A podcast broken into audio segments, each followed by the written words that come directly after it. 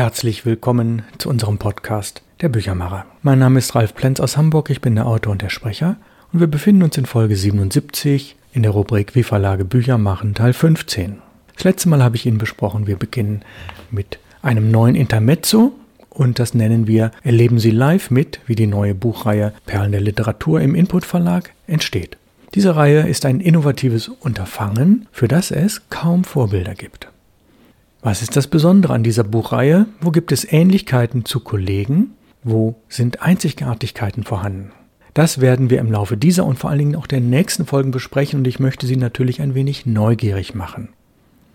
Da geht es jetzt also nicht nur um inhaltliche und technische Details, sondern ich werde auch immer aus einigen der neuen Büchern Ihnen etwas vorlesen. Als Buchhersteller fange ich mit der Optik und mit den Ausstattungsmerkmalen an.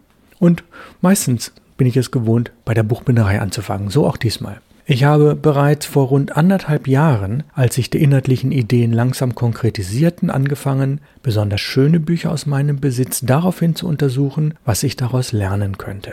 Fast ein Dreivierteljahr brauchte ich für die folgenden beiden Merkmale. Das eine ist das Buchformat, also die Größe und der Seitenumfang.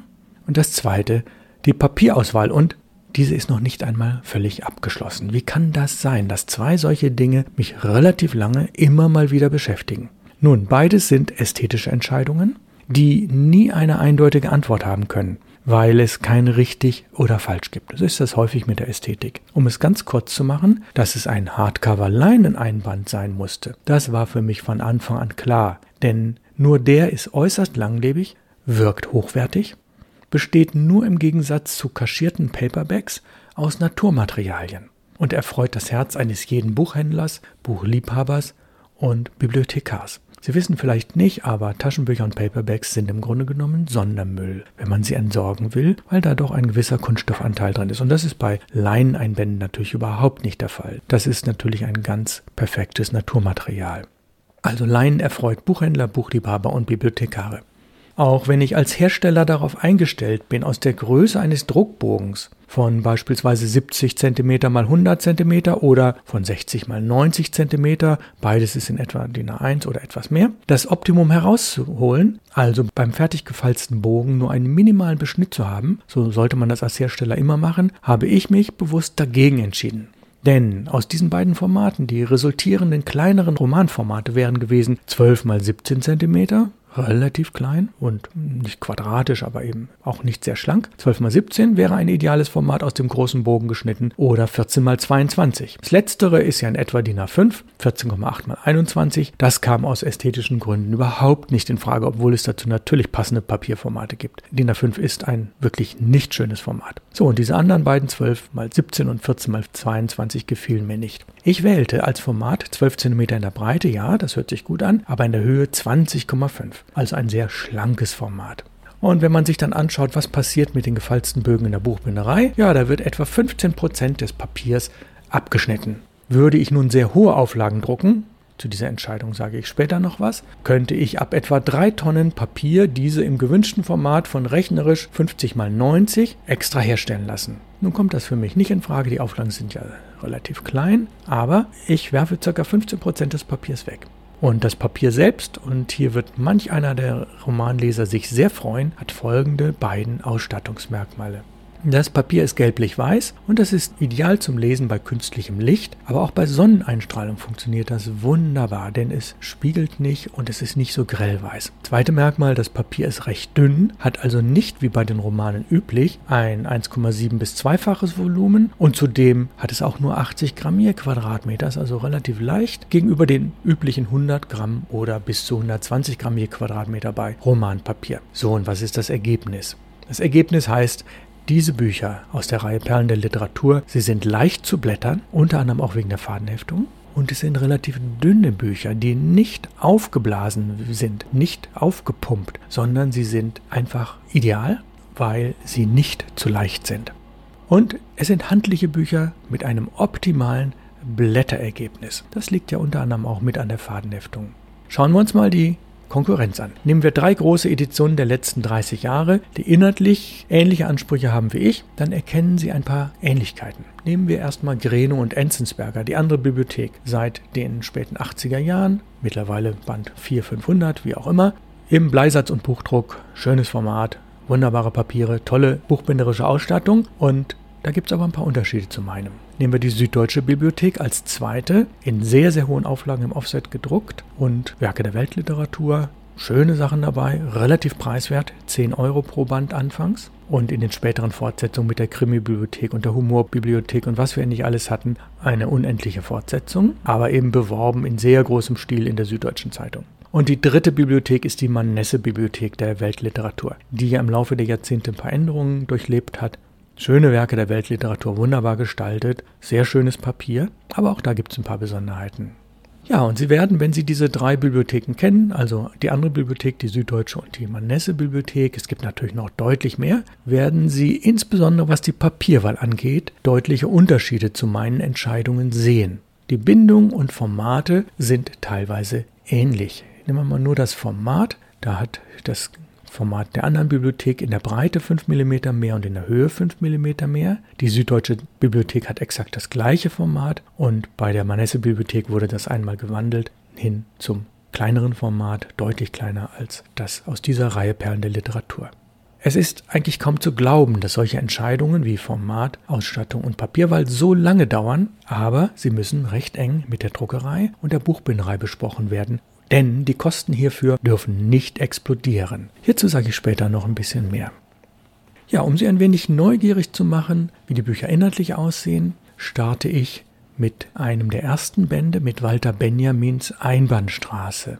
Ein Philosoph, der bereits in den 1940er Jahren starb, der nicht wahnsinnig viel schrieb, aber eine ganz große Bedeutung hatte und in den letzten Jahrzehnten fast in Vergessenheit geriet und gerade vor zwei Tagen bekam ich die neue Ausgabe eines Philosophiemagazins, was ich regelmäßig lese und darin wurde er auf acht Seiten gewürdigt, also er ist scheinbar wieder ein bisschen in der Wirklichkeit angekommen, Walter Benjamin. Ich zitiere aus dem Vorwort, denn das Vorwort liefert uns einen sehr einfühlsamen Einstieg. Warum es sich lohnt, Walter Benjamins Einbahnstraße zu lesen. Das erste literarische Buch von Walter Benjamin besteht aus einer Abfolge von Aphorismen, Sentenzen, Thesen, Mini-Erzählungen unterschiedlichster Themenbereiche. In der Regel ist ein solches Buch ein Zugeständnis an einen Autor, der sich im Verlag bereits erfolgreich positioniert hat. Anders bei Benjamin, der bisher nach einem Studium der Philosophie, Germanistik und Kunstgeschichte eher wissenschaftlich essayistisch gearbeitet hat. Dieses Buch Einbahnstraße ist eine Sammlung unterschiedlichster Formate. Erschien 1928 im Rowold Verlag Berlin, als Walter Benjamin noch nicht sehr bekannt war. Wenn auch damals bereits in jüdisch assimilierten linken Kreisen gut vernetzt, wie wir heute sagen würden. Auf zwei Arten lässt sich das Buch lesen: blätternd, einzelne Sätze herausfischend und spürend, wie ich als Leserin dazu stehe. Manches wirkt kurios, anderes macht betroffen und lockt auf ungewohnte gedankliche Wege. Manches ist zeitgebunden und veraltet, das menschlich dahinterstehende jedoch nie. Spannend wird es, wenn Benjamin sich zu sozialen und gesellschaftlichen Zusammenhängen äußert. Zitat Wenn früher unter Menschen im Gespräch eingehen auf den Partner sich von selbst verstand, wird es nun durch die Frage nach dem Preis seiner Schuhe oder seines Regenschirms ersetzt. Zitat Ende. Ein Zitat war das aus dem siebten Abschnitt seiner Zusammenstellung unter dem Titel Kaiserpanorama Reise durch die deutsche Inflation. Ein Leser wie auch ein Schreibender wird sich in vielen seiner Gedanken wiederfinden. Ein Sammler sowieso, auch wenn das köstliche Kapitel, das er über Briefmarkensammel schrieb, heute anachronistisch wirkt. Die Marken, von alten Briefschaften abgelöst, zeigen durch ihre Stempel ihre Wege Signalelemente eines Inventars der Daten eines ganzen Jahrhunderts. Ein wunderbares Zitat. Er schildert ein Kind, das mit Hilfe der Briefmarken die Welt bereist. Über Kinder weiß Benjamin viel. Unter der Überschrift Vergrößerungen charakterisiert er das lesende Kind, das zu spät gekommene Kind, das naschende Kind, dessen Hand wie ein Liebender durch den Spalt eines Speiseschrankes vordringt und nach Süßigkeiten tastet. Karussellfahrend erfährt das Kind schon früh die ewige Wiederkehr der Dinge. Und um die Mutter wickelt es das Tau seiner Blicke. Immer wieder verraten Benjamins Formulierungen den großen Poeten mit psychologisch treffendem Blick. Sehr genaue technische Anweisungen entwickelt er thesenhaft für Schriftsteller, seine seiner Hauptzielgruppen. Niemals sollte ein Schreibender aus seinem Werk vorlesen, solange er noch daran arbeitet. Er darf darüber sprechen, aber der Wunsch nach Mitteilung hemmt die Arbeit selbst, wird ohne vorzeitige Genugtuung für Geleistetes Motor der Vollendung. Pausenlos ließe sich aus der Einbahnstraße vollendete Sätze und Gedanken zitieren. Aber warum dieser Titel? In einer Einbahnstraße gibt es keinen Gegenverkehr. Der Autor bleibt ganz bei sich und seinen Assoziationsketten, bietet sich nicht an beim Leser, sondern zwingt ihn zu folgen. Und von einer neuen Erkenntnis geht es nicht rückwärts, also Einbahnstraße. Zitat In einer Liebe suchen die meisten ewige Heimat, andere, sehr wenige aber, das ewige Reisen heißt es in einem Text, der den Titel Antiquitäten hat. Perlen. Perlen, die man mehrmals lesen sollte. Perlen, die im Leser eine Gedankenkette ankurbeln. Immer wieder kleine Paradoxien, die in die Tiefe führen. Zitat. Das wahre Liebende freut sich, wenn der geliebte Mensch streitend im Unrecht ist. Zitat Ende. Walter Benjamin wurde 1892 als Sohn assimilierter Juden in Berlin geboren. Mitglieder seiner Familie gehörten zu den maßgeblichen Personen seiner Zeit. Ein Onkel war der Kinderpsychologe William Stern, eine Cousine die Dichterin Gertrude Kolmer, ein Cousin Günther Anders. Befreundet war er mit Gershon Schollem, Theodor W. Adorno und Ernst Bloch. Er interessierte sich früh für den Kommunismus und ging nach Moskau. Überhaupt war er Kosmopolit, schon vor seiner eigentlichen Emigration. Er reiste zwischen Moskau und Paris, auch nach Dänemark zu Bertolt Brecht. Eine Freundin Benjamins war die lettische Schauspielerin Asja Latzis, die er 1924 kennenlernte und der er seine Einbahnstraße widmete. Auf Seite 5 der Originalausgabe der Einbahnstraße benennt er die Straße nach ihr, weil sie diese, eben die Einbahnstraße, als Ingenieur im Autor durchbrochen hat. Eine wunderbare Formulierung ein öffentliches Bekenntnis. Sie hat ihm als erste mit den Ideen von Karl Marx und dem Kommunismus bekannt gemacht.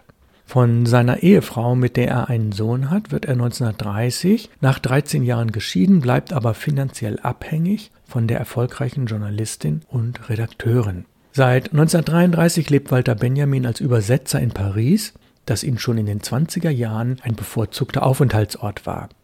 Mit Sorgen beobachtete er die Geschehnisse in Deutschland und als die Nationalsozialisten 1940 Paris besetzten, geriet er für drei Monate in ein Internierungslager. Er konnte fliehen und versuchte ein Visum für die Vereinigten Staaten zu bekommen. Es gelang ihm noch, nach Portbeau an der französisch-spanischen Grenze zu kommen, dort aber, inzwischen mutlos geworden und voller Furcht an die Gestapo ausgeliefert zu werden, nahm er sich 1940 mit einer Überdosis Morphium das Leben.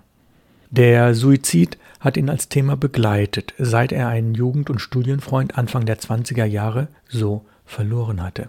Freunden wie Hannah Arendt gegenüber hatte Benjamin seine Absicht bereits mehrfach geäußert. Sein Gesamtwerk ist in acht Bänden überliefert. Außer philosophischen und kunsttheoretischen Aufsätzen erhält es auch den acht Jahre nach der Einbahnstraße 1936 veröffentlichten Essay Das Kunstwerk im Zeitalter seiner technischen Reproduzierbarkeit, der heute noch zu den wichtigsten Lektüren an den Universitäten gehört. Benjamin war der Erste, der auf die unendliche Reproduzierbarkeit von Kunst durch moderne Technik hinwies und sowohl die Vorteile für die größere Verbreitung von literarischen Werken, Musik, Film und Kunst erkannte, als auch die damit verbundene Gefahr durch den Verlust des authentischen Werkes und seiner ihn umgebenden Aura der Einzigartigkeit. Das muss man sich auf der Zunge zergehen lassen, diese Formulierung. Spulen Sie nochmal zurück. Es ist schon erstaunlich, die Rezeption Benjamin zu verfolgen, der zu einem der einflussreichsten Theoretiker für Literatur und Kunst der nächsten Jahrzehnte wurde. Vor allem sein Hauptwerk Passagen, posthum veröffentlicht, ist ein Werk über Paris als Hauptstadt des 19. Jahrhunderts. Darin erkannte die intellektuelle Welt seine herausragende Stellung für die kommenden gesellschaftlichen Entwicklungen und Diskussionen. Walter Benjamin, ein Schriftsteller, der nie einen Roman veröffentlicht hat und trotzdem zu den wichtigsten Literaten des 20. Jahrhunderts gehört. Ja, damit ist das Vorwort zu Ende. Geschrieben hat es Charlotte Ückert, die sich sehr ausführlich mit Walter Benjamin beschäftigt hat. Und es kommt natürlich in diesem Vorwort nicht nur biografisches drin vor und es werden Zitate genannt, sondern auch eine Begeisterung. Eine Begeisterung für einen Autor, der wirklich nie einen Roman geschrieben hat und trotzdem zu den wichtigsten Literaten des 20. Jahrhunderts gehörte und der nicht nur ein Theoretiker war, sondern auch ein Psychologe und Philosoph und wirklich richtungsweisend für viele Jahrzehnte für die gesamte Intelligenz in Europa war. Und Paris ins Zentrum zu rücken, das war schon richtig. Das Erscheinen der ersten Bände der Reihe Perlen der Literatur im Input Verlag ist für den September 2021 geplant. Auf unserer Website www.input-verlag.de und auf der Website perlenderliteratur.de erfahren Sie dann genaueres. Ja, für heute war das also ein ganz kleiner erster inhaltlicher Einblick in die Reihe. Wir haben aus Walter Benjamin aus dem Vorwort zitiert. Wir werden nächste Woche weiteres aus dem Buch von Walter Benjamin mit dem Titel Einbahnstraße hören. Und nächste Woche ist dann die Folge 78 und das ist dann die Rubrik Wie Verlage Bücher machen, Teil 16. Ich bedanke mich fürs Zuhören und wünsche Ihnen einen schönen weiteren Tag. Bis nächste Woche aus Hamburg grüßt Sie ganz herzlich Ralf Plenz.